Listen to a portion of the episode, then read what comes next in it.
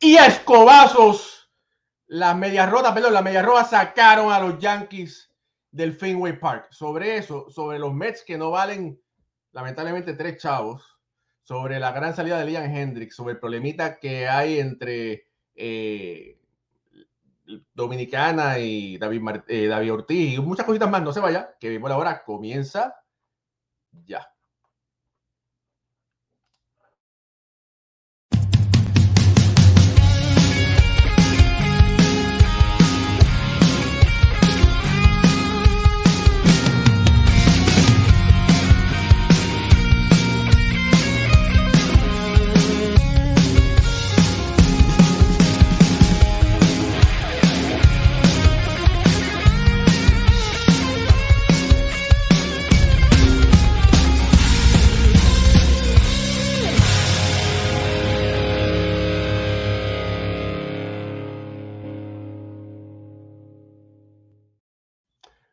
Buenas noches familia del béisbol, bienvenidos a otro programa de béisbol, de béisbol ahora, por aquí, por béisbol ahora, obviamente, mi nombre es Raúl Ramos, me acompaña Alfredo Ortiz desde Puerto Rico y Ricardo Guibón desde Venezuela, pronto se estará conectando con nosotros Pucho Barrios y Moisés Fabián. Y sí, eh, tengo entendido que Ricardo pasó un mal fin de semana, muchos hermanos yanquis. Alfredo told me to give you this. Pero, ¿cómo que Alfredo te dijo que tú me traerás esto? Alfredo, vamos a hablar después tú y yo. Llévate eso para allá, llévate eso para allá. Mira, Raúl, compártelo para el lado. Increíble lo que. Mira, no, no, hay comentarios, pero bueno, eso, así es el béisbol. Sí, los Yankees de Nueva York pasaron una vergüenza extrema. Fueron barridos en Fenway Park por las Medias Rojas de Boston. Alfredo Ortiz estuvo celebrando todo el fin de semana de lo lindo. Los niños finalmente comieron eh, muchas veces durante el fin de semana en Boston. Y de verdad que ese equipo de los Yankees sin Aaron George está feo, feo, feo, feo para el número. Alfredo Ortiz, usted tiene el gran honor, aunque me envió una escoba para acá, para mi casa, le voy a dar usted esa primera palabra de la noche de hoy. Mira, Raúl, pues nada, eh, como, estás explicando, en una serie, para nosotros que somos los fanáticos. Pues siempre que se enfrenta Boston y, el equipo de Nueva York son series bien interesantes. Eh, y a diferencia de, de, la serie que hubo hace una semana eh, y pico atrás, donde dominó el picheo, una serie que cualquiera de los tres juegos hubiera sido para, para cualquiera de los equipos porque estuvieron todos bien cerrados aquí hubo un dominio del equipo de Boston sobre, sobre un equipo de los Yankees que, como tú dices, pues no tiene a Aaron Josh, pero tiene todas sus demás plantillas, están ahí todos sus jugadores. Y en este momento están pasando por un momento bien difícil, principalmente ofensivamente. Eh, el picheo, además del día viernes, los otros días los juegos eh, no, no, fue tanto, pero el bateo no está ahí, no están haciendo carreras. Eh, un picheo de Boston que tú sabes que es el talón de Aquiles de, este equipo, es el picheo. Y no pudieron aprovechar para, para poder este, castigar a, esos lanzadores de Boston y lo que, lo que llevó a una barrida, como tú dices, de, del sotanero equipo de Boston, que vamos a ver si con esto pues, logran mejorar su, su actuación hasta el momento y pueden salir de ese sótano frío del este de la Liga Americana. Ricardo, aparte de, esas tres derrotas de los Yankees, espero que hayas pasado un buen fin de semana. Eh, pero esas tres derrotas fueron fatales. Ese, como dije anteriormente, ese equipo sin Aaron George. Eh, se espera mucho más de Giancarlo Stanton y no está dando resultados. No, definitivamente lo que se está viviendo de los Yankees es una verdadera vergüenza y no hay forma de sugarcoated, de suavizarlo, de decirlo gentil o de ponerle un poquito de esperanzas al asunto. Eh, o por lo menos en lo que se vio esta última semana, porque yo colocaba de hecho ayer en Twitter que no hemos llegado todavía a la mitad matemática de la campaña. De hecho, los Yankees tienen 71, 72 juegos, es decir, quedan 90 por delante y muchas cosas pueden pasar de aquí a octubre. Es más, está pendiente la fecha límite de cambios, el primero de agosto. Eh, por ahí empieza a rumorearse que George Donaldson no está dudando en si va a jugar para la temporada 2024 o no. Eh, muchas cosas de las que se están hablando empiezan ya a, impactar a los Yankees. Además que la misma prensa y, la misma gente de Nueva York empieza a cuestionar también los movimientos de la gerencia y, además lo están empezando a cuestionar eh, de, una manera más ruda, creo yo. O sea, el hecho de que eh, George Donaldson regrese de la lesión, no esté bateando y siga siendo el tercera base titular del equipo, eh, llama mucho la atención por lo que está haciendo también Oswald Peraza abajo en las menores. bajan a, a Oswaldo Cabrera, pero el caso de Anthony Volpi, que lo habíamos hablado hace un par de semanas aquí, que por qué no bajarlo a AAA, resulta que lo que llama la atención de Volpi es que él modifica su stance gracias a que en un día libre coincidió con Austin Wells y conversando, viendo videos de béisbol y tal, le dice Austin Wells a Anthony Volpi, es que el stance no lo está haciendo de la mejor manera. Y vaya que esa conversación con Austin Wells le valió que en los siguientes juegos conectara tres dobles en juegos consecutivos, algo así. O sea, hasta un compañero de equipo se dio cuenta de que algo estaba haciendo mal Anthony Volpi que no se dieron cuenta los coaches de bateo. O sea, son, yo no, no sé cómo los Yankees pueden revertir esta situación, eh, qué es lo que tienen que hacer, pero que para estos momentos de la temporada los Yankees sean el sexto peor promedio de bateo en todas las grandes ligas es realmente vergonzoso. Y además, cuando nos vamos al promedio de envasado, los Yankees son el tercer peor equipo en todas las grandes ligas, solamente superados por los Kansas City Royals y por los Chicago White Sox. Esas son palabras mayores, señores. Mira, eh, un detalle que la gente ha pasado por desapercibido y no es que este jugador hiciera una gran diferencia, pero Esteban Florial, eh, yo, yo, creo que tienes algo, algo, algo en la frente, Alfredo. yo creo que está, que está sucio. Mira, eh, e, esa la vende de Walmart, ¿verdad? Mira. Anuncio, ah, anuncio no pagado. Oye, hay que pasarle, hay que pasarle una factura a Walmart, porque imagínate, ya, ya, ya, se ha, ya, se ha, dicho dos veces. Mira, Esteban Florial está bateando 300 con 18 honrones en AAA y no se ha mencionado en ningún momento. Y los Yankees tienen a Calhoun, tienen a McKinney, tienen una serie de peloteros que todo. Yo todavía no entiendo cómo están y no, no traen a Florial. Y vuelvo y te repito, no es que yo pienso que haga una gran diferencia, pero porque tiene esos peloteros y este no. Mucho. Mira, Raúl. Ajá, perdón. No, no, Alfredo, Alfredo, Alfredo. No, termina la línea, Pucho, y después, después voy yo entonces con, con, algo de Boston. No, mira, los, los Yankees, siendo los no es nada nuevo, Raúl, Raúl eh, y Ricardo nos puede abundar más sobre eso. Ellos no van a cambiar. Pues, para que los mira todo lo que tomó para que dejaran por fin y definitivo a Anthony Volpe, trajeran a alguien una cara fresca, un dieran, le dieran ¿verdad? esa oportunidad a, la juventud, todo, todo lo que se tomó y toda la presión mediática que tuvo que, que estar de, ah, está ready, eh, míralo cómo está luciendo en sprint training y todo esto, y por fin llegó a los oídos de Cashman o de, de los, o de los para, para dejarlo, que no creo que ellos vayan a ponerse a hacer cambios por esta, ¿verdad? Por la mala racha que están teniendo. Eh, es parte de su es parte de su filosofía la, la organización ellos van a morir con los que tienen. Ellos no van a, no creo que van a dejar, A, a cambiar, hacer un cambio drástico eh, al momento. Mira, hay muchos mensajes por ahí, pero este es el mensaje posiblemente el más interesante de toda la noche. El, primo dice, Alfredo aparece en el programa solo cuando Boston gana.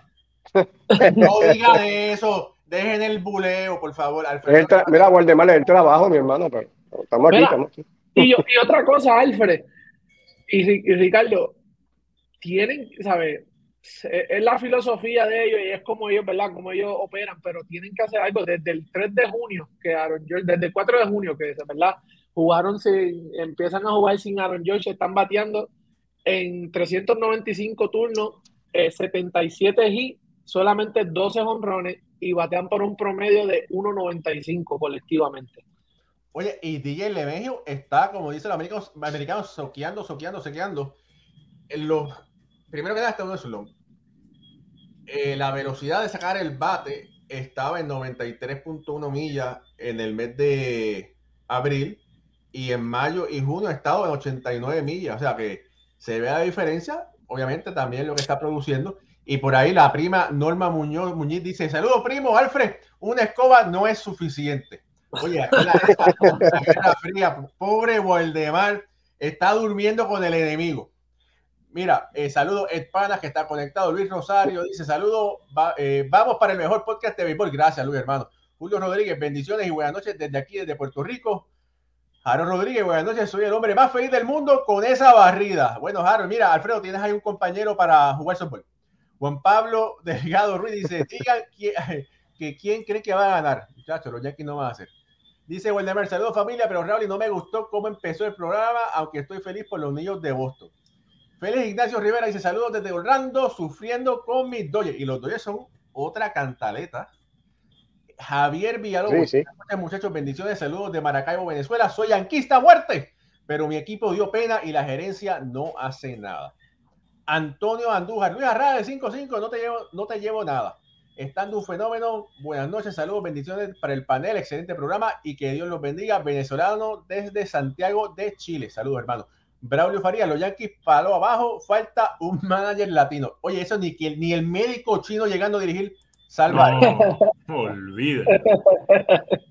Eh, por aquí, eh, Richie King Gallo dice: la, la confección de nuestro equipo es un problema desde el 2018. Yo creo que desde antes. Eh, dice por ahí Antonio Andújar que se montó en 400 eh, y Florian dice: y Florian, y Florian le da frío arriba. No creas, Florian no ha sido tan mal arriba en los pocos, en los pocos momentos que le han dado el chance. Eh, vamos a ver aquí. Y también tú no puedes poner un pelotero que produzca en dos semanas y en dos semanas lo baja. Eso no funciona así. Bueno, por ahí muchos mensajes por ahí. Adelante, Ricardo. Que Mira, sí. Te veo mordiéndote la... Alfredo, Alfredo, Alfredo, el que quiere. Bueno, no, El quería aportar algo. Alfredo. Boston se lo Quería, gana. Adelante. quería aportar algo, además de ¿verdad? lo que estamos hablando, la ofensiva de los Yankees.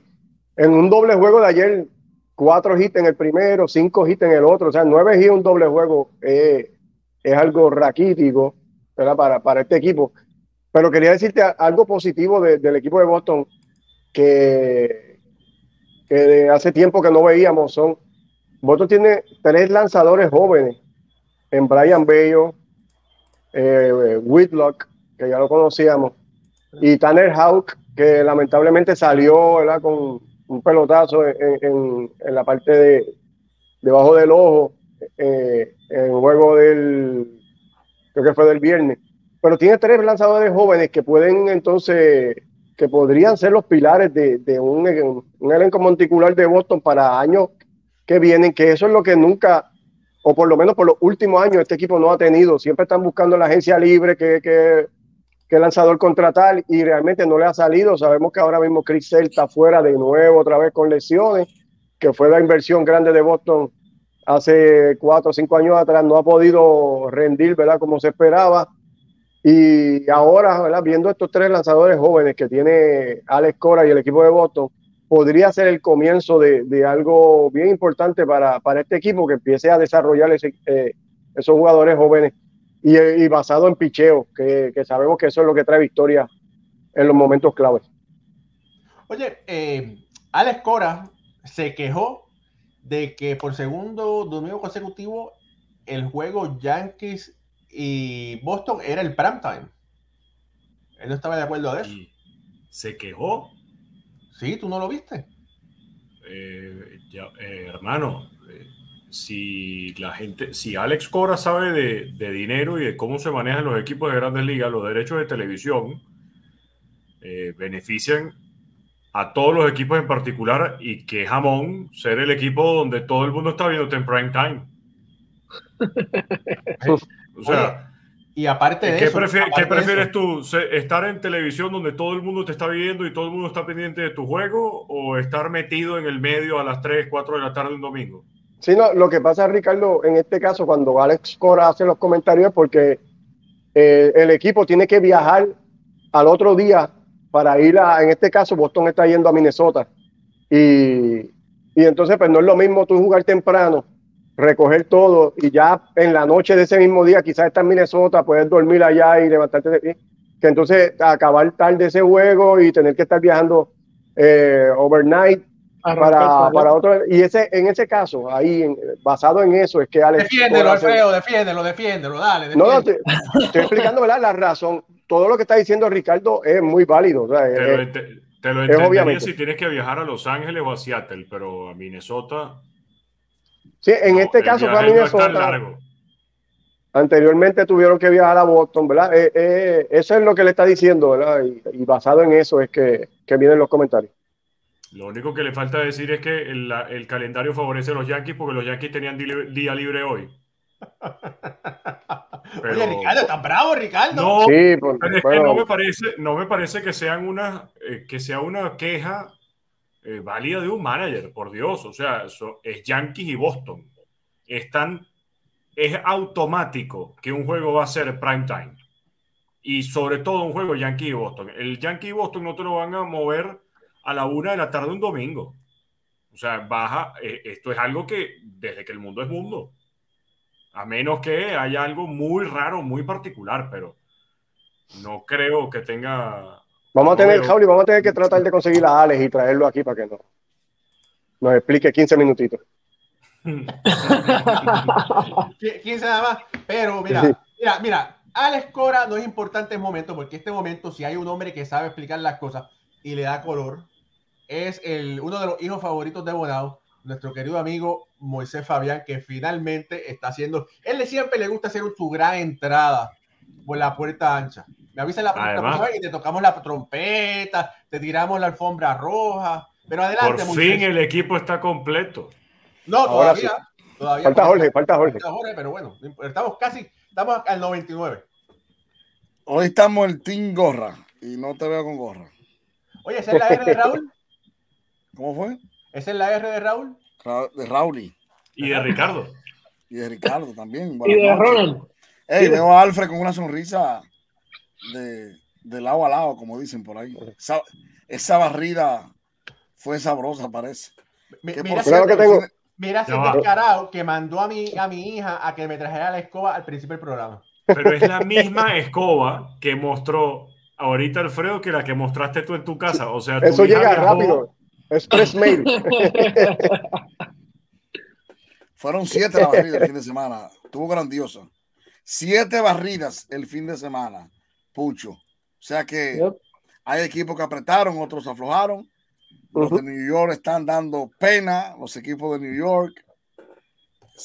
3 y 7 en los últimos 10 partidos, ahí están iguales. De los últimos 10, los dos equipos de New York han perdido 7. Uno a 10 y medio y otro a 2 y medio. O sea que ahora mismo la ciudad de New York está en pena y, y a recibir a Seattle mañana. Mo- Mo- Moisés, tú que cubres Nueva- los equipos de Nueva York, que ambos cubrimos los, los equipos de Nueva York, por lo general hay siempre un equipo mejor que el otro. Este no es el caso. A veces uno, de verdad, que uno va al parque porque pues, no es que, sí, no nos queda más remedio, ¿verdad? Porque tenemos que ir a cubrir el juego. Pero no es ese deseo de decir, oh, vamos a ver un gran juego. No, ese no es el caso. Y mira, y por aquí, doña María López, que siempre está conectada, dice, Verdugo empujó tres. Sí. O sea, Al día. Al día esa señora. Esta señora sabe. Sí, sabe, le, sabe. Le, le damos el pésame a, a don Alfredo, ¿verdad? Porque imagínate. Hay, que, hay que decir, don Alfredo es yanquista, ¿verdad? Sí, es Yankee. ¿sabes? Él a última hora viene y se cambia de equipo. Hay que estar pendiente a ese hombre porque Pero bueno, eh, mira, Stanton, lamentablemente, no sé, hay, hay que chequearle las baterías del bate. No ha podido hacer nada. Lemagio es otro que también. Gleyber Torres es otro que yo pensaba que iba a, a explotar más. Y no. Y es, el, y es el tercero que mejor está bateando de los Yankees en los últimos, Oye, pero en los últimos 7 días, 15 días. quería, quería comentarle algo a Ricardo. Lo hablé con Raúl y quería oír la opinión de él. Eh, eh, si recuerda la, la jugada, creo que fue el viernes, que Gleyber La- el, el disparo Gleyber. Ajá. Eh, da- me, me- me importa la opinión tuya sobre eso. En un juego, ¿verdad? Que quizás ya los Yankees eh, no estaba tan cerrado el juego, pero, pero me gustaría ver como que más de Gleyber. Y, y eso, por lo menos a mí, no, no me gustó en nada. Y me, me hubiera encantado que Aaron Boone lo hubiera sentado en el banco. Ahí en la próxima, si no sacarlo como hizo aquella vez Billy Martin a mitad de juego, lo hubiera sentado cuando virara el dogado, no salía de nuevo al terreno. Y me parece que es parte de lo que los Yankees están, le está faltando a los Yankees y es ese liderato de, de la, desde el dogout, donde jugadores como Gleyber, que ya es un veterano, ¿verdad? A su corta edad, eh, tiene que dar más y no, no puede estar haciendo eh, esa- esas jugadas que realmente dejan mucho de desear. Y en un juego, como tú bien explicas, Boston Yankees, ahí tú esperas que todo el mundo saque lo mejor. ¿Qué, qué opinas sobre, sobre, sobre esa jugada, verdad? Que, que yo entiendo que dictó el resto de la serie e- ese poco interés de, de hacer la jugada bien y, y- y dar el 100%, como se supone. Bueno, eh, estoy de acuerdo y no estoy de acuerdo contigo, Alfred. Eh, yo estoy completamente en desacuerdo en que esa jugada haya marcado el resto de la serie. Eh, por otro lado, creo que es muy fácil echarle la culpa a un pelotero y sobre todo a Gleyber Torres, que ha sido objeto de críticas desde el día uno que llegó a los Yankees de Nueva York, cuando eh, llegó a, ni siquiera a los Yankees, cuando llegó a Grandes Ligas con los Yankees. Gleyber ha sido en los últimos 15 días el bateador que más honrones tiene con los Yankees. Gleyber ha sido uno de los tres bateadores que mejor batea en estas últimas eh, series y en esta última semana con los Yankees de Nueva York. Los otros dos, eh, Billy McKinney y si mal no me equivoco, el otro está, que lo acabo de poner en el, sí, y Kainer Falefa.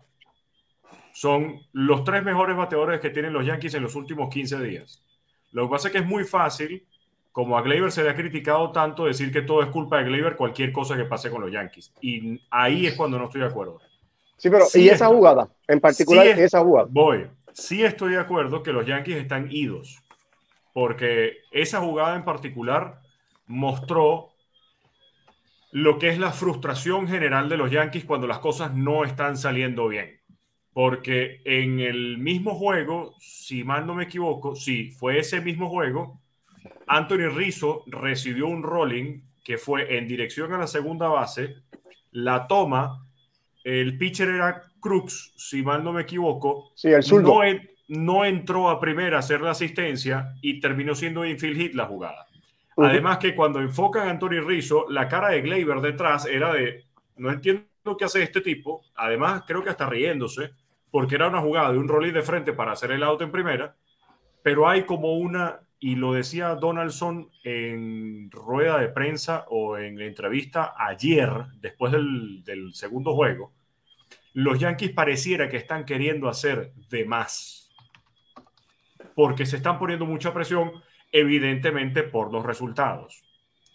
Eh, esa jugada en particular, como te decía, mostró displicencia, mostró flojera. Eh, pudo haber habido confusión, porque a lo mejor el disparo no iba directo a la segunda, sino que iba directo al corte y a última hora Gleyber se dio cuenta que ya la pelota estaba encima de él y no la, no la agarró. Pudo haber sido una mezcla de factores. No estoy en este caso diciendo que Gleyber eh, se sale con la suya y que no pasó nada con la jugada. Evidentemente afectó el juego. Pero, de nuevo, los Yankees están pasando por un terrible momento. Y creo que no hay que decir, es que la culpa es de este pelotero. O es que esta jugada en particular eh, fue lo que mató el juego. No, porque es que resulta que nadie en los Yankees está bateando.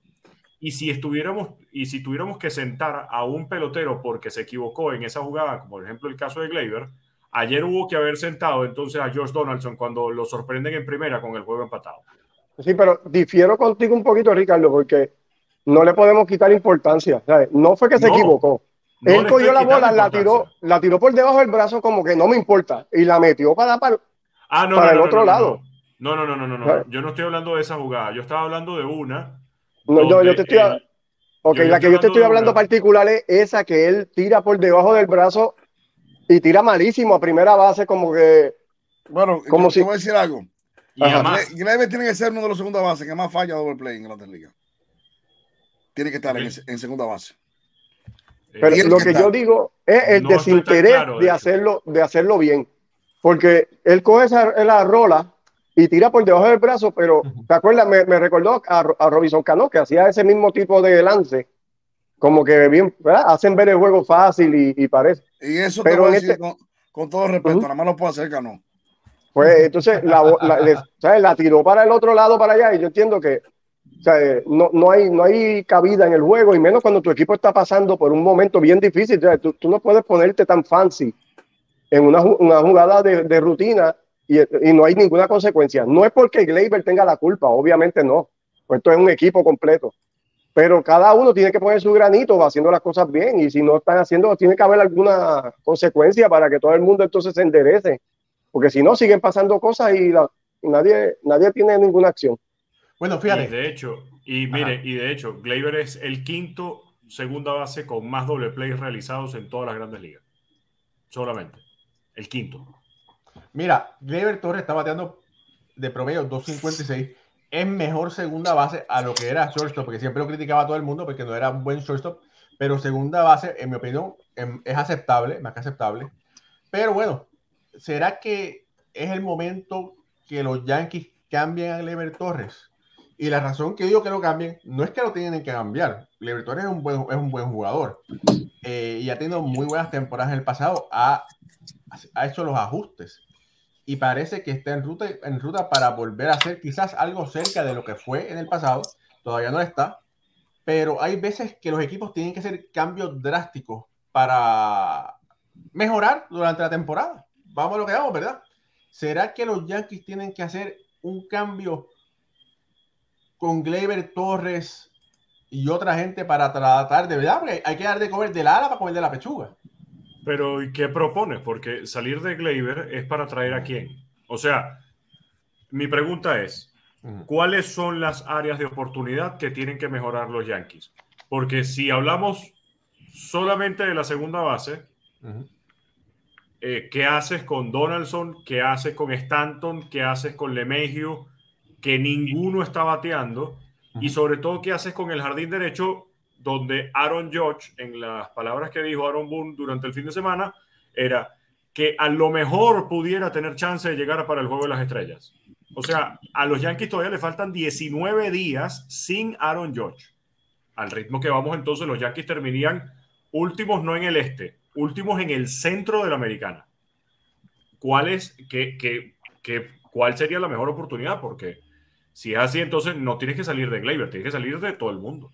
Bueno, pero sabemos, sabemos que Giancarlo Stanton no va para ningún lado. Ese, Claro. ese no va para DJ Lemejo no va para ningún lado. Josh Donaldson, a menos que lo liberen, no va para ningún lado. Claro, Ahí pero son- si no batean, Bueno, pero ahí tienes tres muertos. Vamos a decirle, perdón, Dios mío. Tres Vas jugadores a que no, tres en la están, banca. que no están dando, que no están dando lo que posiblemente deberían dar, ¿verdad? Pero anteriormente habí- habíamos hablado que un coach de los Yankees eh, de las menores me comentó, y lo dije aquí, está grabado, de que los Yankees les gustaba la combinación de Peraza, Volpe, Volpe en segunda, y por ahí lo, lo leí, eh, lo escribió Eddie Andrade, y lo, lo comenté aquí, lo he comentado un sinnúmero de veces, Volpe en segunda y Peraza en el Ciore, y eso lo único que hace es que le das juego, eh, sales de los pocos millones que está cobrando Gleyber y puedes traer algo para mejorar el... Ahí, Mejorar- Mira, espérate, Wa- Waldemar dice, Raúl, te zafaste tres muertos. No, pero bueno, me retracté, ¿verdad? Porque no es que sean Sí, esos términos beisbolísticos, Son, beisbolísticos. ¿verdad? O sea, son buenos jugadores, pero lamentablemente no están produciendo lo que se esperaba. El que venga ahora y diga que el problema de los Yankees que le Torres está equivocado. Es el problema de los Yankees son los Yankees completos. Solo ya Quintero. claro. Entero, completo. Eh, yo digo lo de Graver, en la semana pasada versus los Mex falló, no lo ponen en error porque un rolling al segundo, un rolling al Sion, si tú tiras mal la primera y el hombre llega a 6, no es error, porque no, el doble play no es obligatoriamente. Ujú. Eh, ahí comentaba mucha gente que el brazo de Gleyber no es uno de los mejores en, en segunda base. O parece la posición que él está utilizando, porque ha fallado varios tiros tratando de imitar a Cano. Sí. Y, y eso, como dijo David Ortiz una vez, eso nada, más, eso nada más lo hace Cano. O sea, nadie más ha hecho eso que le ha salido en Grandes Ligas. Porque Cano lo hacía de rutina. Cano practicaba en el shortstop. No sé si Raúl eh, lo veía. Cano practicaba en el shortstop y del shortstop tiraba así la pelota. Imagínese usted cuando él estaba en segunda ya.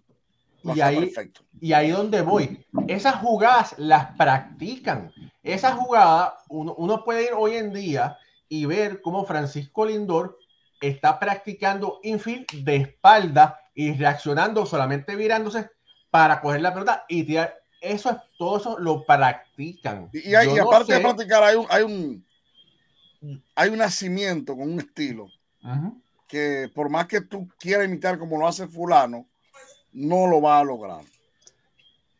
Pero Lo yo lo que- digo lo es, que no- yo Lo lo que que, digo no es que, entiendo es espérate, cómo mira, no yo- se le ha corregido esto. Ah, sí, porque bueno. eso es lo que, porque Pero tiene, que haber alguna acción. Yo siempre digo que en Ah. Grandes Ligas no hay, no hay cojo, los cojos están en ligas menores. Yo, Por voy- eso- yo, yo- yo te apuesto que si Gleyber va a triple A, ojalá que no vaya, porque nadie quiere que lo manden a ligas No menores. eh, después que tú estás en el glamour. Yo te- No, y, yo- no, y no puede por los cinco años de servicio. Sí, sí. Pero vamos a poner que pudiera ir con, a corregir algo.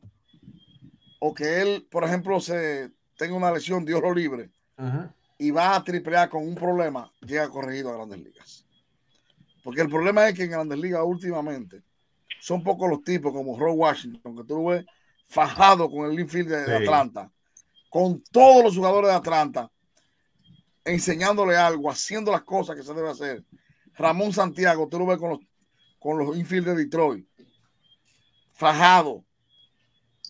Cora con los Mex, fajado con, con Lindor y con otros más ahí, haciendo un trabajo, o sea, y lamentablemente tengo que decirlo, yo, yo cubro los Yankees y yo no he visto ese trabajo de infield de los Yankees.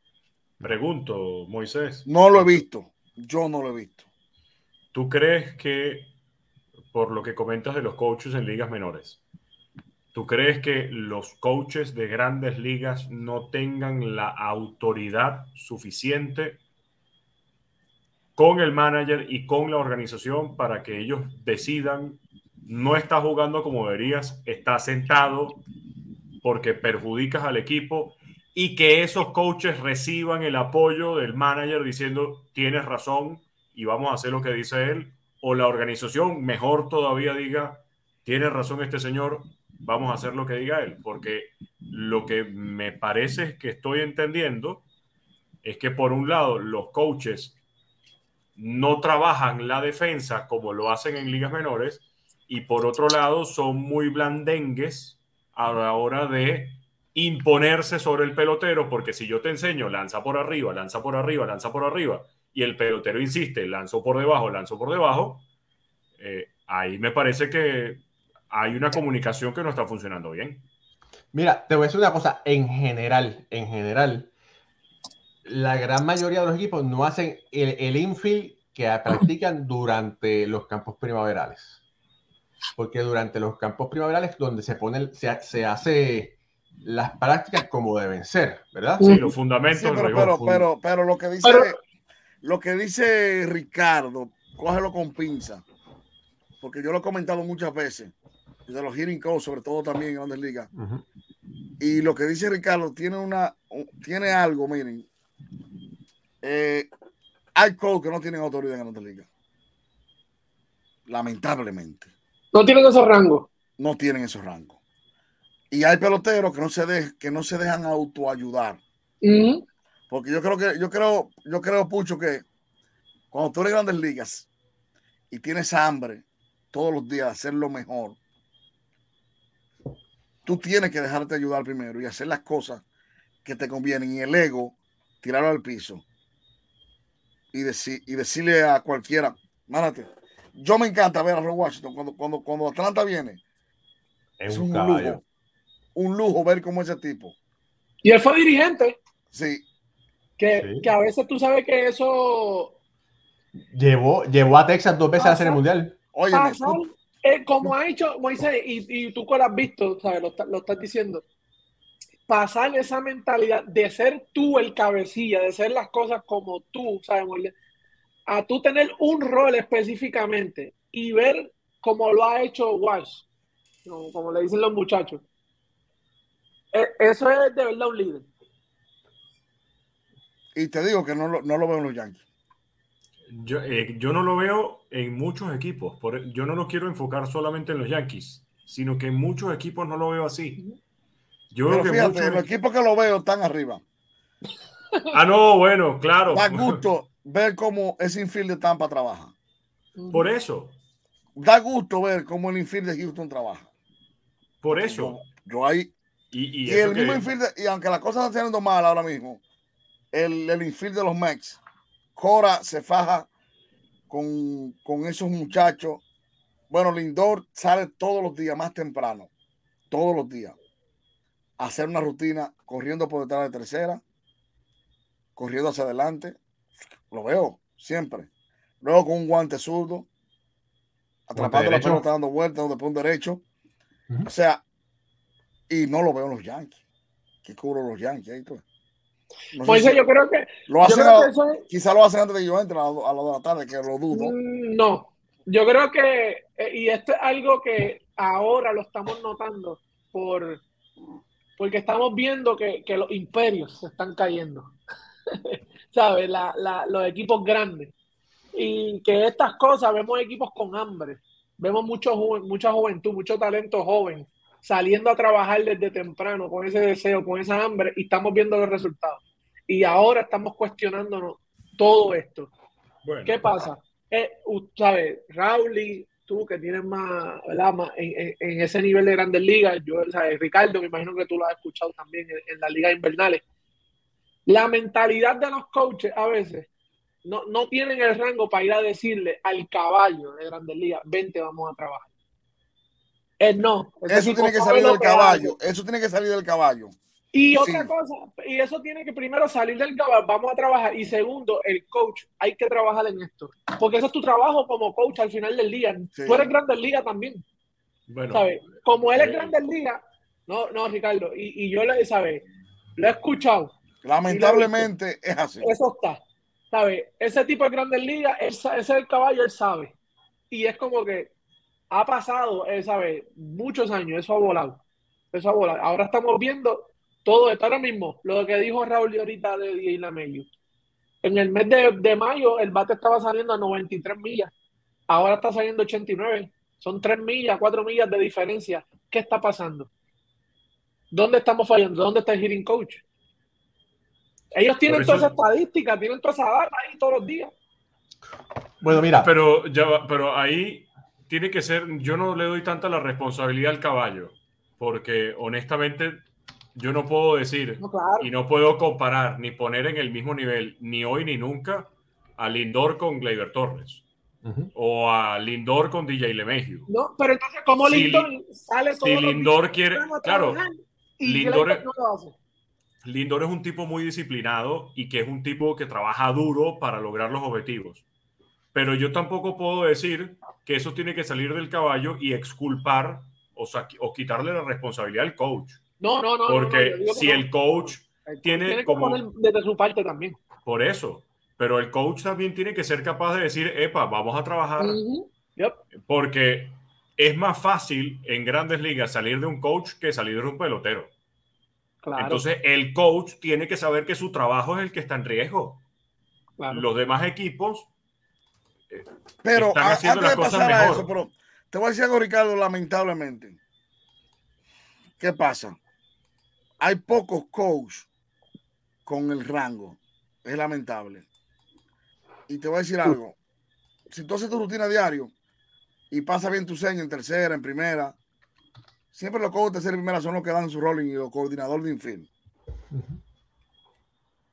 Si tú haces tu trabajo, la misma rutina que ellos hacen, y tú ayudas al caballo del equipo, tú vas a durar muchos años de con Grandes Ligas. Entonces, si peloteros como Gleyber, que no son los caballos, no entienden eso, el coach va a pasar 10 años viéndolo, cometiendo el error hasta que, hasta que sea Gleyber que vaya donde el coach le diga, yo quiero que tú me trabajes. Mira, yo quería decir algo rápido. cuando comparan Lindor, todo eso, cuando, el, cuando tu caballete, ¿verdad? Eh, como Lindor, es el hombre que está dejando el sudor ahí en el terreno desde temprano, es el más que trabaja que todo, obliga a todos los demás a que si este es mi caballo y está trabajando así, yo tengo que hacerlo también. Pero entonces, ¿quién es esa figura en el equipo de los Yankees? Eso es lo que tenemos que buscar. Por eso, pues tiene que haber alguien, tiene que haber, tiene que haber un líder que, que los demás jugadores lo vean y, y se dejen, entonces, que imiten a, a, este jugador para que lo sigan, porque lo sabemos en todos lados, siempre la comunicación entre los, los pairs, entre los pares, los, que son iguales, es mucho mejor que cuando te lo está diciendo tu supervisor o tu, así que si los Yankees no encuentran esa persona, que ese jugador al que los demás lo van a seguir para, para entonces trabajar fuerte y, y de, con estos detalles que estamos hablando aquí, pues entonces no va a mejorar porque no va a haber nadie que los obligue a ellos a, a pero, hacer su trabajo. Esto tiene que salir de cada jugador. Espérate, mira, supone, yo, yo quiero, yo quiero decir un... algo. Yo quiero decir algo. Vamos a empezar diciendo, o quiero, no vamos a empezar diciendo, todos estos son jugadores profesionales, ¿verdad? Todos son profesionales y no es que unos trabajen más o unos trabajen menos, ¿verdad? Porque todos trabajan lo necesario para tratar de mantenerse. Lo uh -huh. que pasa es que hay algunos que se ven con hambre a diferencia de otros, ¿verdad? Vamos a poner, yo quiero diferenciar eso, ¿verdad? Porque todos son, hasta los más malangos son profesionales y hacen lo posible. Si no están afuera, están adentro en las máquinas o haciendo lo que sea, ¿verdad? Para tratar de mejorar, porque están viendo videos. Eh, para contestar en las menores, era un, era un líder. Pero bueno, por lo general en el Grandes Ligas tienes que batear para ser un líder, ¿verdad? O tienes que producir de alguna forma. Eh, y quiero decir que entre los líderes de los Yankees, Rizzo es un líder, Moisés lo sabe. Eh, George es otro líder. Pero quizás no está el Jorge Posada que había anteriormente, el Mariano Rivera que había anteriormente, eh, el Petit que hablaba por los lanzadores, el Bernie Williams que aunque pues era un tipo callado, pero tú me se expresaba. Eh, Mira, por ahí Waldemar dice, el ego también tiene que ver con algo. Bueno, son, muchas que, cosas, ¿verdad? David, Manny y David cuentan mucho la historia de cómo David se hizo bateador siguiendo a Manny. Sí. Eh, no es que, es que si tú si tú quieres ser caballo, tienes que trabajar como trabajan los caballos. Y punto. A Manny no, Manny no se llevaba un cojo a las 10 de la mañana. Manny iba a él a trabajar temprano. Entonces él motivaba al cojo y le decía, yo quiero que tú llegues temprano, le daba su dinerito extra para que tú me piches pelota temprano, los, los, los clubes y los muchachos, y llegaba a las 10 de la mañana a hacer 200 swing, igual a Alex Rodríguez, igual Miguel Cabrera. Sus tipos trabajan extra. Sale de ellos, eso no sale de que, que come, dijo. E inclusive, la gran mayoría de esos grandes ligas, cuando tienen un eslón, llaman al tipo de las menores. Ellos mismos los llaman. Al de doble A, al de clase A, al que, al que, le, al que le enseñó el clic más importante de bateo. Sí, fulano, fulano, tengo por encima del tipo que tenga en la liga. Conozco varios peloteros que mandan a buscar de un día para otro el code de las menores en Code. Por encima de que tenga grandes ligas. ¿Por qué se está ahí en grandes ligas? Porque llegó, por no porque te hizo a ti. En raras ocasiones te encuentras el code tuyo en grandes ligas. Claro. Que, que, fue el que te, te, te, te enseñó el cliente en clase A fuerte, en doble A, en lo que sea. Entonces, muchas veces lo que él enseña, la filosofía que él tiene, Moisés, sí. tú no la compras, ¿sabes? no es que enseñe mal o no es no, que esté, esté no. mal lo que él está diciendo, pero no, te, no funciona contigo. Y muchos de esos tipos, por eso es que hacen lo que tú dices. Hey, ven para acá. Mira, Vamos a trabajar. Y además, señores, quiero decir algo muy duro, va a sonar muy fuerte, pero los Yankees de Nueva York ya tienen un capitán. Y ese capitán tiene que poner su cargo a valer no tiene que poner su cargo a la orden, que es muy distinto, pero tiene que justificar que le nombraron el capitán. Cuando Derek Jeter estaba lesionado, el equipo igualito rendía, bateaba y hacía las jugadas. Ahora resulta que cuando Aaron George no está en el dogout y cuando Aaron George no está en el equipo uniformado y jugando todos los días, se desploman. No puede ser así. Ah, y Ricardo, la, ahí hay la clase otro líder. No es la misma tampoco. ¿Qué? La clase pelotero. Ah, no, no, no, no, no, no, no, no, no, no, no, no. Pero tú eres el capitán. Tú tener a Cano ahí en su prime y tener a Bernie Williams, Jorge Posada. Y antes de que llegara Cano. Es una locura. Tú tienes ahí, a, en mi opinión, dos figuras de liderazgo importantes. Aaron George, capitán del equipo, y el otro es Gary Cole. No puede ser que un equipo sin su capitán se desplome como se está desplomando los Yankees. No puede ser que un equipo no sea capaz de hacer las jugadas de rutina y no sea capaz de batear para contacto y para mover a los corredores. Esto que se está viendo de los Yankees es muy lamentable. Es algo que es casi volver a los Yankees de los 70s, eh, o ni siquiera de los 70, sino de los 80s. Y es muy doloroso de ver porque además algo que quería decir rápido, muchos decían, no, pero es que hay otros equipos con hambre y están los equipos pequeños y están los equipos que de verdad están jugando bien la pelota. Lo que estamos viendo este año es algo atípico y, no quiere decir que sea algo malo, pero ver a unos eh, Divacs de Arizona y ver a unos Reyes de Tampa, eh, contrastes muy distintos, porque los Reyes de Tampa se transformaron en unos equipos extremadamente bateador y productivo, al punto donde ya no hemos llegado a la mitad de la temporada y están por conseguir la misma cantidad de honrones que tenían el año pasado. Y los d con su juventud están jugando muy bien. Pero decir que este es el que ahora los equipos pequeños se están transformando y van a tomar el control de las grandes ligas, ya va. Hay que ponerle un pie en el freno todavía porque vamos a ver qué pasa el año que viene.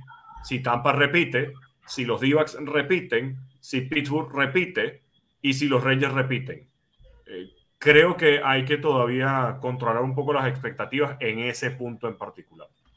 Miren, eh, antes que nada, quiero decirles a todos que este programa viene en parte gracias a Carlos Bonilla, tu asesor financiero. Si tú te quieres planificar para tu presente y para tu futuro, plan de retiro, aumentar tu activo, planificación de presupuesto, plan para situaciones inesperadas, www.cuidatufinanzas.com 787-942-0860. Dile que lo nos escuchaste por aquí y él te va esa primera cita totalmente gratis. Carlos Bonilla, con todas las licencias federales, una persona responsable que te puede ayudar para tu futuro. Ahora sí, oye, Moisés, vamos a brincar un poquito. Hay un problemita, un dime direte. Si nosotros pensamos que Puerto Rico tuvo problemas como una novela turca cuando no se ponían de acuerdo por el dirigente del Clásico Mundial y el presidente de la federación, ha sucedido algo similar porque David Ortiz dijo que nunca se le acercaron para que él trabajara en el Mundial por República Dominicana. Pero entonces de la federación dijeron, como que no, que me lo diga de frente. O sea, hay como que un careo. ¿Qué está pasando? Algo típico en, en muchos de nosotros. Después que pasa todo, sacar los trapitos al sol y decir cosas que no se deben.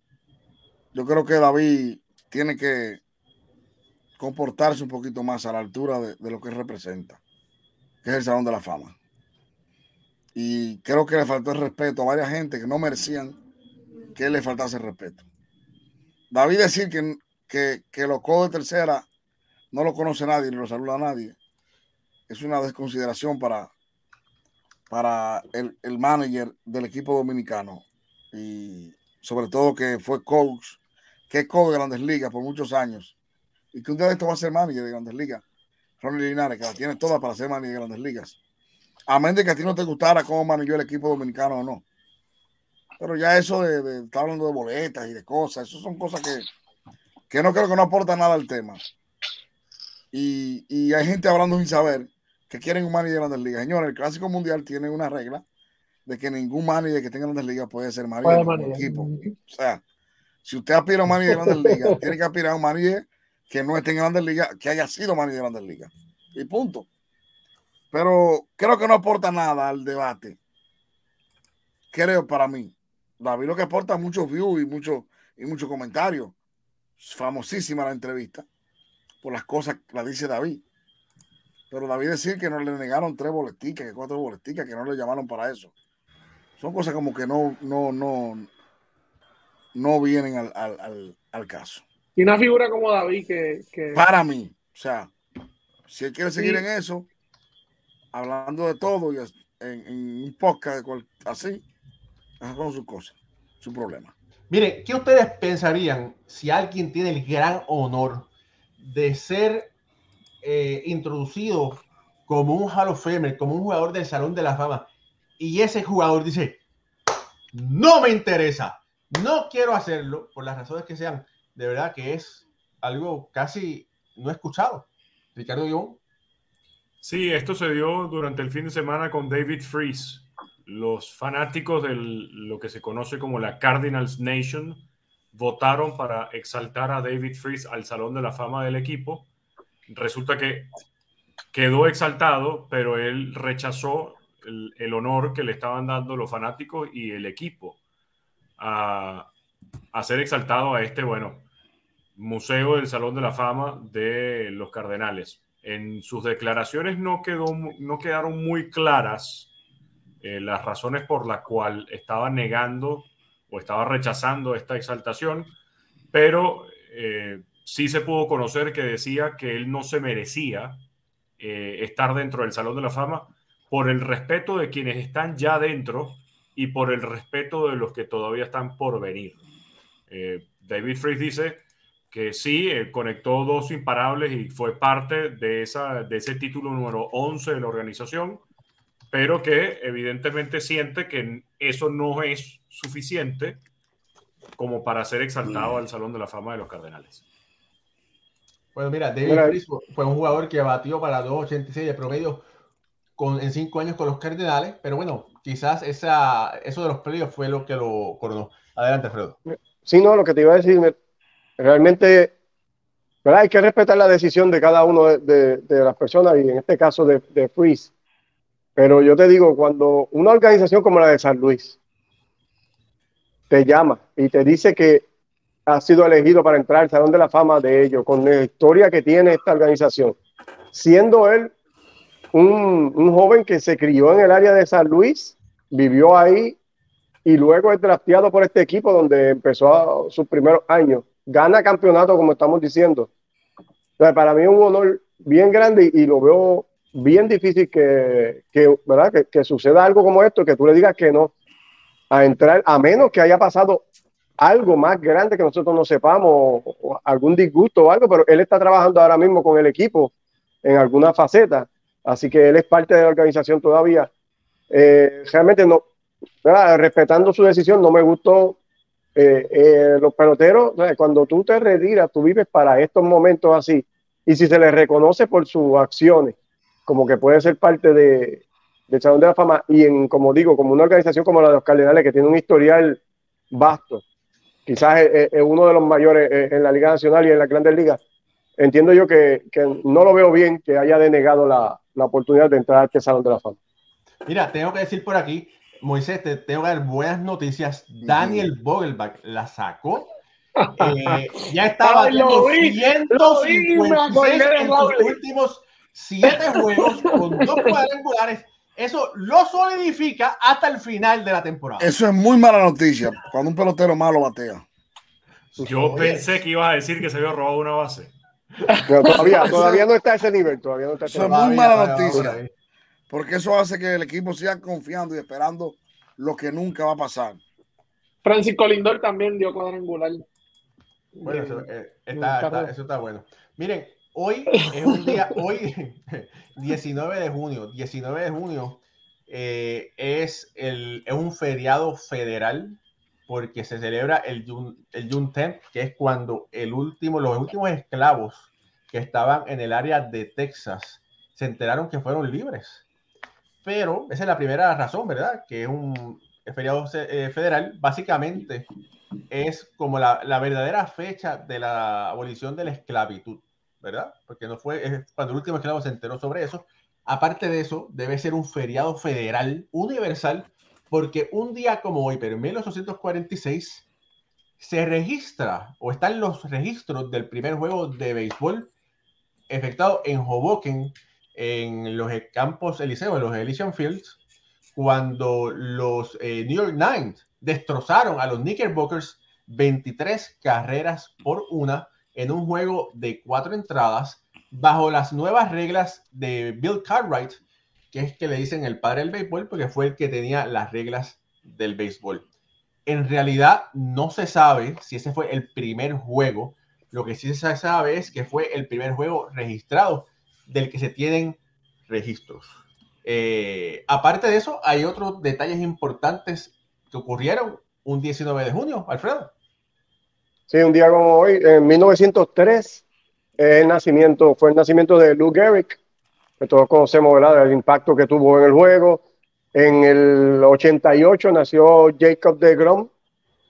En el 1973 fue el debut de Dave Winfield, que es Hall of Famer. Y en el 77 fue el último juego de Dick Allen, que muchos de nosotros lo consideramos también como que en algún momento podría también entrar ahí al Salón de la Fama. Numeritos tiene. Eh, hay otros datos importantes. Mira, en el 2015, un día como hoy, Alex Rodríguez conectó su hit número 3000. Fue un cuadrangular a Justin Verlander en la primera entrada. Eh, también tengo por aquí, en 1989, Dwight Gooden consiguió su victoria número 100, lo que lo puso 100 y 37 en ese año, que parecía una carrera que iba a llevarlo hasta el Salón de la Fama. Luego, pues ya sabemos todo lo que pasó, terminó con 194 victorias solamente luego de este ritmo. Y en el 90, el compañero de equipo Gary Carter recibió el juego número 1862 y en ese momento rompía récord para la Liga Nacional, lo tenía Al López de juegos recibidos y ahí eh, Gary Carter se convertía en el, que más juegos recibidos, 1990. Gracias. Todo eso, un junio 19. Oye, esto está chévere, ¿verdad? Traer datos interesantes, ¿verdad? Está, me gusta eso, está buena la sección esa, Alfredo. Eh, oye, Moisés, por aquí preguntan, hay varias preguntas, eh, entre ellas Ed Pana, nuestro querido amigo que estuvo con nosotros el pasado jueves, dice, Moisés, ¿piensas que le faltaron el respeto a Alú? A eh, Alú, a Moisés Ajá. No, Moisés dijo que no, que no iba Pero a ser parte del equipo. Sí, a Moisés Moisés y a, y a Tony Peña. No, es que, yo, es que yo creo que los chicos hay que moverlos. Porque una juventud vive pidiendo oportunidades y nosotros no podemos morirnos solamente con un solo hombre. Yo, yo, creo que la elección de él, de, de, Linares, estuvo bien. Linares es un hombre de béisbol que si es codo de banca de los Reyes y está tan cotizado y ha sido pedido para, para ser entrevistado por equipo de Grandes Ligas. El que puede manejar Grandes Ligas puede manejar donde quiera. Ahora, lo, man, ser manager de un, de un conjunto con peloteros de Grandes Ligas es diferente lidiar con todo ese ego y con todo, toda esa conformación del equipo. Eso es lo difícil. Pero al final, quien pagó los platos rotos de, de, Deber no batear y poncharse muchísimo fue el manager.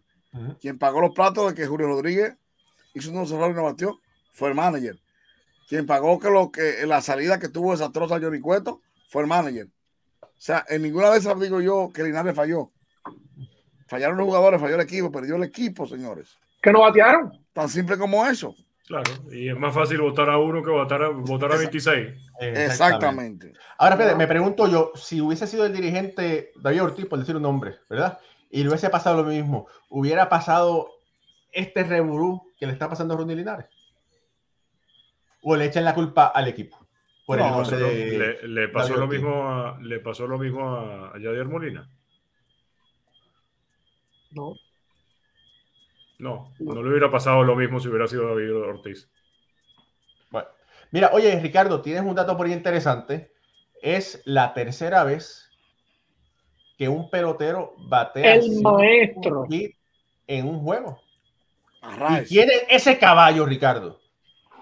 Sí, o sea, nosotros decimos que Shohei Otani es el androide, el superhumano, pero lo que está haciendo Luis Arraez es sencillamente impresionante, sobre todo en ese video que pones, que es el, el, el imparable número 5 en el quinto turno del juego de hoy. El picheo, si el borde de la zona de strike es este, el picheo estaba aquí arriba. O sea, el picheo estaba muy por encima de la zona de strike y con todo eso Luis Arraez se va para la banda contraria a mil millas. Puse, eh, puse que no era. Ese, ese lo voy a poner. Okay. Vean de dónde saca la pelota y se va para la banda contraria con una línea contundente. Es de los jugadores desde 1901, de acuerdo a lo que publica Sarah Langs, ¿quiénes son los peloteros que tienen tres juegos de cinco hits en un mismo mes calendario? Luis Arraez en el mes de junio del 2023, Dave Winfield en junio también, pero de 1984, Ty Cobb en 1922 en julio y George Sisler en 1921 en el mes de agosto. O sea, lo difícil que es conectar cinco hits en un juego. Y Luis Arraez ya tiene tres juegos en esta temporada de cinco hits. Además, es el jugador de los Marlins que tiene más juegos de cinco hits en una temporada, habiendo superado a Juan Pierre, que tenía dos juegos de cinco hits en la temporada del 2005. Mira, yo No, creo que. y- no te iba a decir rápido, son 15 hits entre juegos. Yo creo que Stanton no llega a 15 hits en la temporada. Hay que chequear eso. Chequealo bien porque yo creo que Está no. burlando, está burlando. Mira, eh, Ricardo lleva, como tú bien dijiste, lleva tres juegos de, de cinco días en este mes. Y los más. eh, y los- Alfredo, tiene, Alfredo tiene 19. Ah, mira, Mira, increíble. Mira, este, respétate, Moisés. Los datos estaban cerca. Parece que tú lo habías visto antes. era. Mira, y, el jue- y el jugador con más con más cinco, eh, con más juegos de cinco hits en una temporada lo es eh, Ty Cobb con cuatro y lo hizo en 1922 eh, Stan Musial eh, con cuatro también eh, tiene en el 1948 Tony Gwynn llegó a cuatro con, en el 1993 y Chiro Suzuki también tuvo cuatro en el 2004 y ya Luis Arraez lleva tres.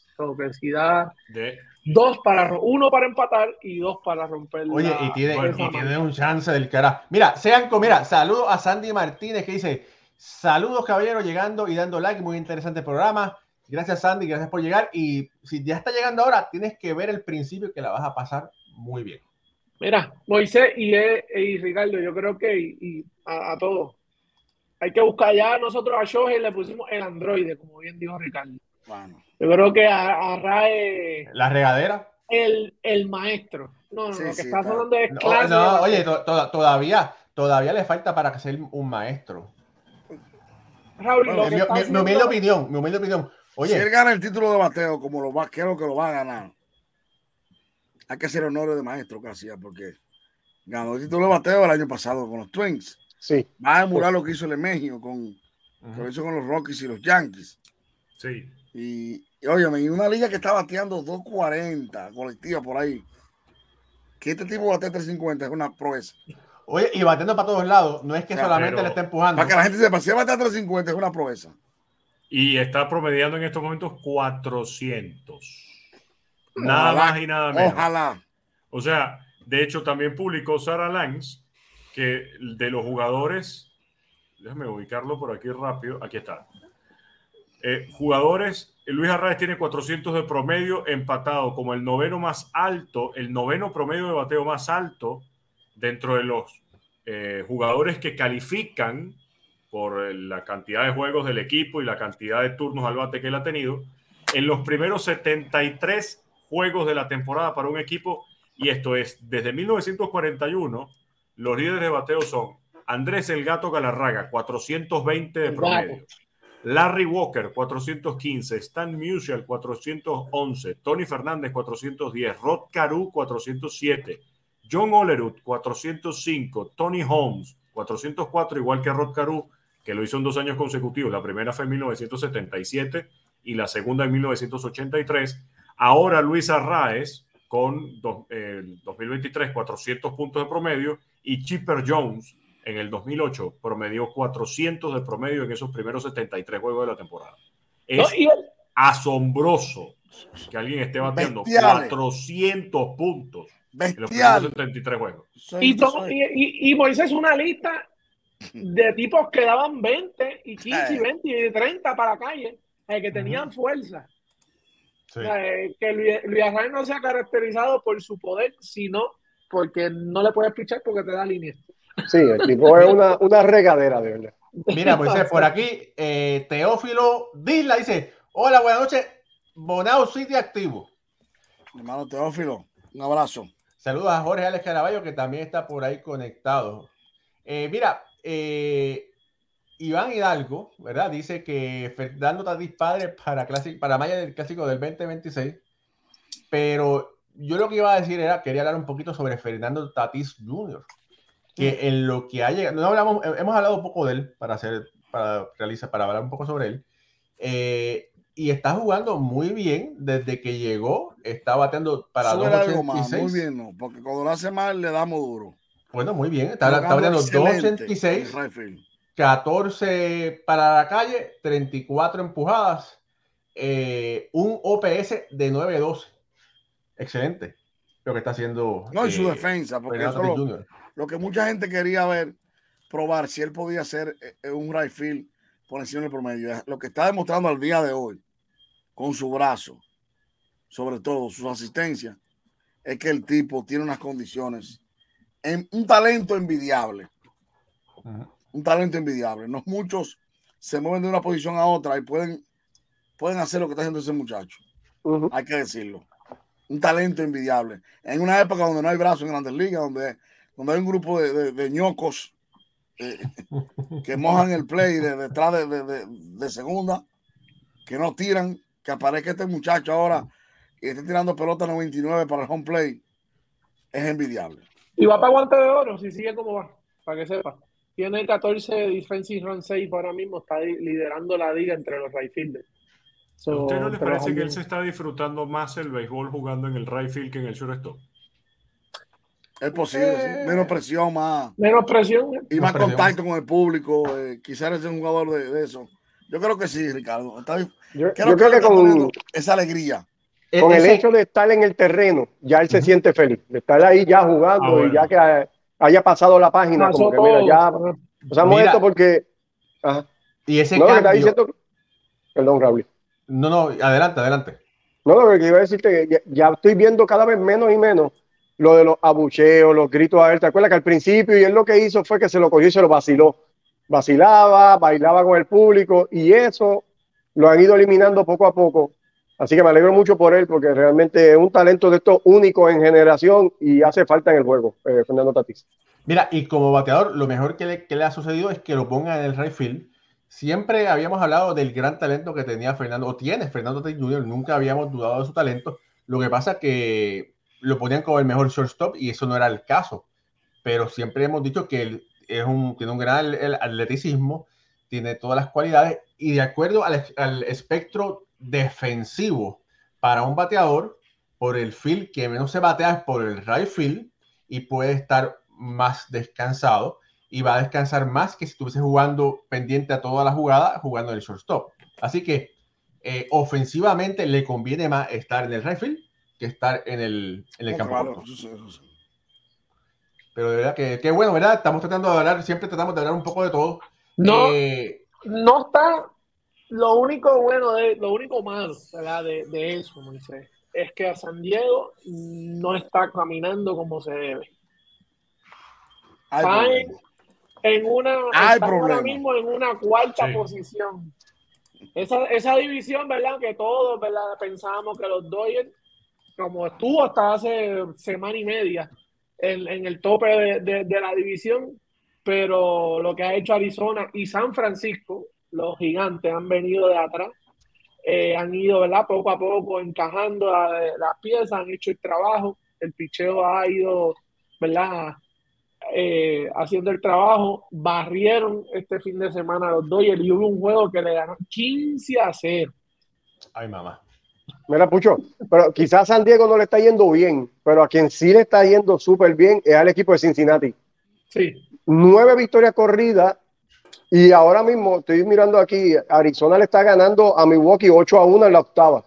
Si ese juego Milwaukee lo pierde, Cincinnati pasaría a la primera posición de la central de la Liga Nacional, que se, es algo increíble. Nosotros hace dos semanas atrás estábamos hablando de este equipo de Cincinnati, que si tendría break de este año hacer ruido, si no, y de los prospectos y todo eso. Y mira, realmente sí, nueve victorias corridas y están a seis out de convertirse eh, en el equipo líder del central de la nación. Además que los d son el único equipo que no ha sido blanqueado en esta temporada. Eso es algo que también es importante dentro de Arizona. Y algo que al señor de Bonao, al señor duelo, dueño de la, de la bola mágica y de... Mm. Oye, yo creo que esa bola la, la mandó para Bonao porque no salió más. No, no, no, pero además, algo que lo va a llenar de orgullo, Cincinnati es otro equipo distinto desde que debutó Eli de la Cruz. Eso es así. Aquí está, mira, no, Es mira otro equipo distinto. Se No, nota, se ve. el efecto de la es- cruz. El efecto de la cruz, eso, eso es así. Ojo, Eli se apagó porque empezó con imparables, con triples, con dobles, con batazos y tal, y ahora no está batiendo tanto como antes, o como esos tres primeros juegos, cuatro primeros juegos. Pero se ve un equipo completamente diferente con este muchacho ya en el clubhouse. Miren, Uh. hace a las hoy temprano, temprano en la tarde, tuve el placer de grabar junto a Pucho, Pucho Barrios eh, el último capítulo de Boricua Béisbol. Se los recomiendo que lo puedan ver. Dura 25 minutos por aquí, por YouTube o por Facebook. Cuando lo vean, le dan like y le dan, también lo comparten, por favor. Y ahí hablamos sobre Cristian Encarnación Strang. Escuchen muy bien este nombre. Cristian Encarnación Strang. Y no hablan de Eddie Rosario. También, Sí, hablando también, de él. también, también. Pero Cristian, pero mira, Cristian Encarnación Stan, Strand posiblemente fuese o pu- pudiese ganar el MVP de todas las ligas menores en la primera temporada de grandes, de- en la primera en la mitad, la primera mitad de la temporada. Y es posiblemente, todavía no está en el roster de los 40, pero debe ser la próxima superestrella del equipo de Cincinnati. Así que vean ese video, cuando lo vean, comenten y dejamos saber si les gusta porque ese nombre va a ser sumamente importante. Escúchenlo. Mira, y como dice Moisés, eh, ese otro nombre, Eddie Rosario, vamos a, a- a ya Calladito, tocarlo, ya- ya calladito, que, pa, pa, ya que Moisés pa. lo trae, vamos a, a, a- a tocar, a hablar un poco de Eddie, Raúl y, y muchachos, porque a la gente que no está escuchando, porque lo que está haciendo Eddie es, ¿sabes? Calladito, sin hacer mucho ruido. Él, me- eh, ahora mismo es el, el pelotero boricua que más está bateando En Grandes Ligas, sí. eh, en Grandes Ligas es el mejor que está luciendo, además de la, de la actuación de eh, Alexis Díaz y las últimas cuatro de salidas de José Berrío, que ha estado lights out. Eh, yo creo que Eddie es una pieza súper importante para este equipo de, de, de los, de los Bravos de Atlanta, Moisés, que es ¿sabes? Él calladito hace lo de él y está eh, en ese, en ese meneo, en esa, en esa mezcla de- del que te hace daño y tú no te das ni cuenta, eh, Ricardo, en el mes de, lo que es desde el mes de mayo a, ahora, el- ahora en junio ha estado en el top 5 de la, de la organización completa del roster de, de Grandes Ligas en promedio, OPS, login, honrones, carreras impulsadas, ¿sabes? Lo que ha hecho Eddie, es- Eddie es... Sumar, sumar. El tipo de jugador de complemento, el tipo de jugador que te puede venir a un left field, jugarte bien, que te batea oportuno, que te saca la pelota, que se envasa, que corre bien las bases, que puede tocar, que puede jugar fundamento de béisbol. Eso hace campeones los equipos. Bueno, Esa es la imagínate, diferencia. imagínate cómo está jugando ese equipo. Que el equipo de Atlanta está jugando para 46 y 26. 20 juegos por encima de los 500. Los Mets, los pobrecitos Mets de, de Moisés, están a 12 y medio en este momento.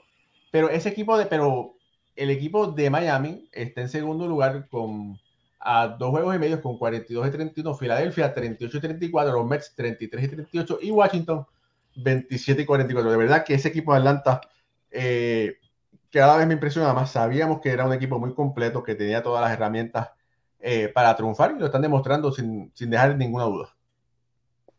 Bueno, y hablando de los Mets, Max Scherzer por primera vez en la temporada está lanzando en el octavo inning.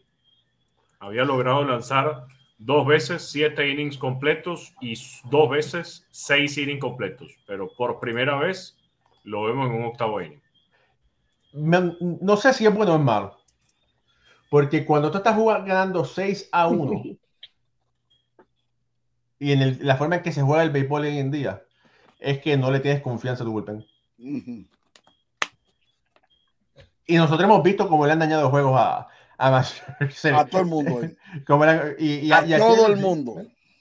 No, y lo, mira, tú sabes algo de los Mets, Raúl, Que ahora mismo, mira, ellos están 6 a 1 y empezaron 6 a 0, 5 a 0. Ya en la tercera, cuarta entrada ya estaban arriba, Ricardo. Pero vienen mañana Alfred y cogen una pela de 12 a, 12 a 2. Sí, la consistencia. Claro. Reprende, Dios mío, reprende, Pucho, reprende. Lo que, Entonces- lo que le pasó, lo que le pasó a los Dodgers el fin de semana. Que hayan perdido 7 a 5 el primero. Dices, bueno, en el segundo van a acomodar. No, 15 a 0 perdieron el sábado. Y, re- y resulta que el domingo vuelven otra vez a perder y recibiendo lluvia de batazos. En ese clubhouse no hay ni música. En ese clubhouse no hay música, no hay nada. barriga, que llama. Es más, lo- y además, cosa impresionante el fin de semana, la salida de ayer de Lance Lynn. Oye, sí. 16 ponches para ser marca personal en una apertura en su carrera y además igualar la marca de la franquicia de los Media Blanca de Chicago y aún así perdió el juego. Bueno, Randy Johnson ponchó 19 y también perdió, pero esa es Sí, otra historia. Bueno, eh, familia, Mira, este es. Ajá, Eh, lo que dice Jaime eh, de Nizal por ahí, el juego de Puerto Rico y Nicaragua, un juego fogueo de los centroamericanos. Eh, la selección de Puerto Rico, ¿verdad? Partió hoy mismo y ya hoy llegaron a, a, a, a foguear para esos juegos. Este, esperemos que, ¿verdad? Le deseamos lo mejor a nuestra selección. Creo que tenemos una de las mejores ediciones, eh, ¿verdad? Para estos juegos eh, centroamericanos Centroamericano y del Caribe. y del Caribe. Eso yo creo que ¿verdad? éxito a los muchachos, salud y que traigan esa medallita. Bueno, Pucho, la pregunta que todo el mundo se está haciendo es si jugaste este fin de semana y de cuánto cuando te fuiste. No, este, este fogueamos, fogueamos, pero di tres y este fin de semana de fuego. Sí, eso. ¿Sí? Este, empezó, Pero en- empiezo pero- el domingo. Pero en PlayStation. No, no, no, no, entre, entre el mismo, hay un Inter Squad, entre el mismo equipo. pero ya el domingo empezamos oficial, Ricardo, así que vamos a Ah, ver. bueno. El domingo vienen las tablas. El domingo es que, el domingo ya Las líneas. es, es que valen, el domingo es que valen. Muy Pucho, ¿y bien, qui- muy ¿quién bien. es el dirigente, Pucho? Eh, Mario Albert Ávila, Albert Ávila. sí. Albert Ávila. Bueno, ya está por ahí, por ahí está preguntando. Dice María López que Boston va 9 a 3 en la novena. Ya, esa señora está al día, te digo, tremenda. Señora sabe. Bendición. Mira, y por ahí están diciendo que tienes que traer la libreta del juego para ver si es verdad que fueron. A ver qué, a ver qué pasó. Hay que ver la Eso va, eso va, no, eso va. no, Video, los videos, espera. que traiga video. Que traiga video video. No, no se llevan las estadísticas en una página web. Yo le creo, yo le creo. No sé Estos si son esa- no sé videos si sin editar. Mira, este Pucho, me dices después para ver si puedo pasar por el parque y yo te grabo. A ver, Está y bien. lo traigo. Sí, Sin presión, sin presión. Bue- Bueno, eh, Moisés, eh, Grandes Ligas esta semana, tengo entendido que vas a estar en el Yankee Stadium. Bueno, estaremos en el Yankee Stadium. Sí, señor, si Dios quiere, ya, ya hoy me lancé. Martes, miércoles y jueves. El viernes no. Eh, y viernes, quiero hacer un viaje a clase A fuerte otra vez. Porque creo que mi hijado va a lanzar el viernes. Y me dijo hoy que quería que yo fuera aquí a la clase A fuerte de los Phillies. Que está en New Jersey aquí. La Y si verdad. él va a abrir pero, el viernes. pero espérate, espérate, estoy confundido. ¿Cuántos alejados tú tienes? Porque pichó uno el. Ese es el mismo que pichó antes el de ayer. mismo. Ah. Le van a dar Sí, seis días pero- de descanso porque tiró 65 picheos en 5 innings. Hoy están libres y creo que de jueves a viernes le toca lanzar de nuevo. ¿Y pero dónde va a. ¿Pero en, en qué parque? En la clase A fuerte de los Phillies. Pues eso, no es, eso es en Pensilvania, no es aquí en. No, está aquí en New Jersey. Está aquí. Sí. Sí. Ah, bueno. Mira, La, do, la, do, la, do, la triple A de ellos, el Coca-Cola Park, sí está en Pensilvania. No, pero sí, yo sinceramente sí quiero saber cuántos sobrinos tienes, porque No ja. ahijados. ahijados, porque Eli de la Cruz, ahora este chamo pitcher. No, no, no, el de la Cruz no. Ah, bueno, pero, te- pero hay otro por ahí, ¿no?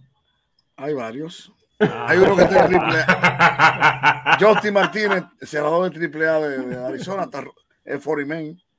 Ya Arizona le dijo este año que vas a competir por el cerrador el año que viene en Grandes Ligas. Y Bueno, los te- trillizos, Me gustaría ser como tú cuando sea grande. los trillizos son muy ahijados los tres. Yo, le, yo fui que los bauticé en agua cuando nacieron. bueno, te- tengo entendido que Incluso, que, va- perdón, que ve la entrevista, lo que lo vean, ve que él menciona a un tal Chucky. Ese es mi hermano de sangre, que éramos dueños de la liguita donde jugaron ellos. Donde ellos iniciaron los trillizos jugar pelota, mi hermano los buscaba todos los días en una moto a los tres. a su casa, lo llevaba, igual que a Justin Martínez, Henry Villar, que llegó a Grandes Ligas y otros más. Iniciaron en nuestra liga, la liga de mi hermano, que es el fundador de la liga. Por eso yo le digo que es tan importante jugar liga a los muchachos, comenzar en la liguita en Santo Domingo. No el brinco solamente de la academia, del programa a la academia. Jugar pelota en los campos, el fogueo, hacerse pelotero primero, antes de pensar en el dinero y en la firma. Vean la entrevista que está en YouTube. Mira, después eh, eh, vamos a ver si la podemos pasar el, el jueves por aquí. Me disculpo Sí. por no haberlo, por no, no haberte la pedido para pasarla, para que la gente la viera. Eh, pero tengo entendido por ahí que Pucho va a venir a New Jersey en agosto, septiembre, porque quiere que tú seas su padrino también. Le echamos Amén. agua. Vamos para allá. Veanla para que no se confunda, que son trillizos. Y si ustedes lo ven, no van a saber distinguir. El que estuvo en Grandes Ligas hace una semana, aunque no debutó, lo mandaron a, a Fort Myers a estar ahí practicando solamente, ready, como en el tercer squad. Y este está en clase A fuerte. A este quise entrevistarlo porque él fue marginado por un equipo de Grandes Ligas cuando lo firmaron. Él nació sin pecho en el pectoral izquierdo. Él no tiene ese músculo y luego de los piratas tenerlo un mes en la academia, ready ya para darle dinero, el médico del equipo no aprobó la firma y el equipo decidió votarlo. Y de una vez Atlanta lo firmó y el hombre va por clase A fuerte. Ahí está. Recta mantenida 98-99 porque eso no tiene nada que ver. Él nació así porque al parecer estuvo en la misma bolsa que, que, que otro de los trillis y el hombro, desde que se formaron de uno de ellos, se apostó en esta parte, lo que no permitió que el pecho se desarrollara. O sea, si ustedes ven la entrevista, yo, yo les quito la camisa y todo. Primera vez que él muestra esto en televisión. Porque no es que le da vergüenza, sino que tampoco es agradable, Claro. eh, ni se ha frustrado por eso. Eso le dio un jumping más. Pero véanla para que la gente vea que él muestra su pecho, tiene su pecho derecho bien, y aquí no tiene nada de pecho, nada de músculo. Tiene esto plano, así plano, y aquí grande no, no echó ese músculo. Eso no lo ha impedido ser. Yo decía que, eh, bueno, lo digo con propiedad. Eso, de, eh, eh, en vez de, de, de, aceptarlo, lo que hicieron fue marginarlo. Un tipo con una condición así, si hubiese sido una universidad aquí gringa, hacen una historia de Netflix. Primer okay. pelotero sin el pectoral derecho que sale de, de la universidad de tal, pero es Muñoz, es un apellido latino y es dominicano. Si es Jones o Walker. eh, mire, oye, Alfredo, por ahí dice Iván algo, dice, Alfredo, ponte la gorra de Boston en vez de la de Puerto Rico. La tengo, la tengo guardadita por si acaso, pero todavía no me atrevo a sacarla, porque este equipo es peligroso. Este equipo es peligroso. Póntela, que, póntela siempre. Tienes que disfrutar los momentos, Alfredo. Cuando llegan los momentos. Mira, no se, no se ponían la gorra después de 86 años sin ganar un título de serie mundial, igualito se la ponían. Póntela, no, póntela siempre. Afuera me la pongo siempre, pero para el programa tú sabes. No, igualito, igualito, hermano. Con el equipo en las buenas y en las malas. Saludos a Jorge Alex Caraballo, que nos vemos si Dios quiere, a ver si nos vemos el viernes. Me, me avisa Jorge. Y saluda a Jorge Betancourt y dice saludos mi gente. De verdad que ha sido otro gran programa. Nos fuimos un poquito de overtime, pero yo creo que fue meritorio, de verdad, que la pasamos súper bien. Gracias familia por estar siempre, siempre, siempre con nosotros. Denos like, denos share, suscríbase a nuestro canal, suscríbase a nuestra página de Facebook, a nuestra página de Instagram, a nuestra página de Twitter. Ayúdenos a crecer. Es bien importante que usted, aparte del tiempo que usted pasa con nosotros, le dé like y le dé reacción a estos programas, porque eso permite que las eh, inteligencia artificial del Internet nos muestre a más personas. Moisés, hermano, despide el programa. Bueno, para, para mí es un placer siempre estar con ustedes y ustedes estar conmigo. Que si decía un. Gracias a la gente que pueda ver este programa y repetirlo y sobre todo compártalo con usted. Ahí debajo hay algo que dice compartir. Usted lo copia y lo manda a todos los grupos de WhatsApp, a los grupos de aquí mismo de Facebook, que es importante que el algoritmo siga creciendo y nos sigan viendo todos. Ricardo Gibón desde Venezuela. Un abrazo ya para la gente de Venezuela, la gente de mí. Se están riendo, señores, van a ser líderes de bateo una vez más. Creo que, creo que el país con más líderes de bateo de Latinoamérica, ¿sí o no? Que ha eso para el próximo programa. Vamos a buscarlo. pero estoy seguro que Venezuela ha sido el país con más líderes de bateo en grandes ligas de Latinoamérica. Pucho Barrios, el hijicero, el hombre que da tres hits, el pequeño array de Puerto Rico, ahora le llamamos. La sonrisa más desplayada de Puerto Rico, Alfredo Ortiz, porque esa barrida lo ha puesto a enseñar los dientes y la muela de atrás. Oye, se ha puesto a vender, se ha puesto a vender, eh, se ha puesto a vender escoba. Y nuestro director desde New Jersey, aquí, Raúl Ramos, le decimos hasta el próximo jueves, si Dios lo permite. Muchas gracias.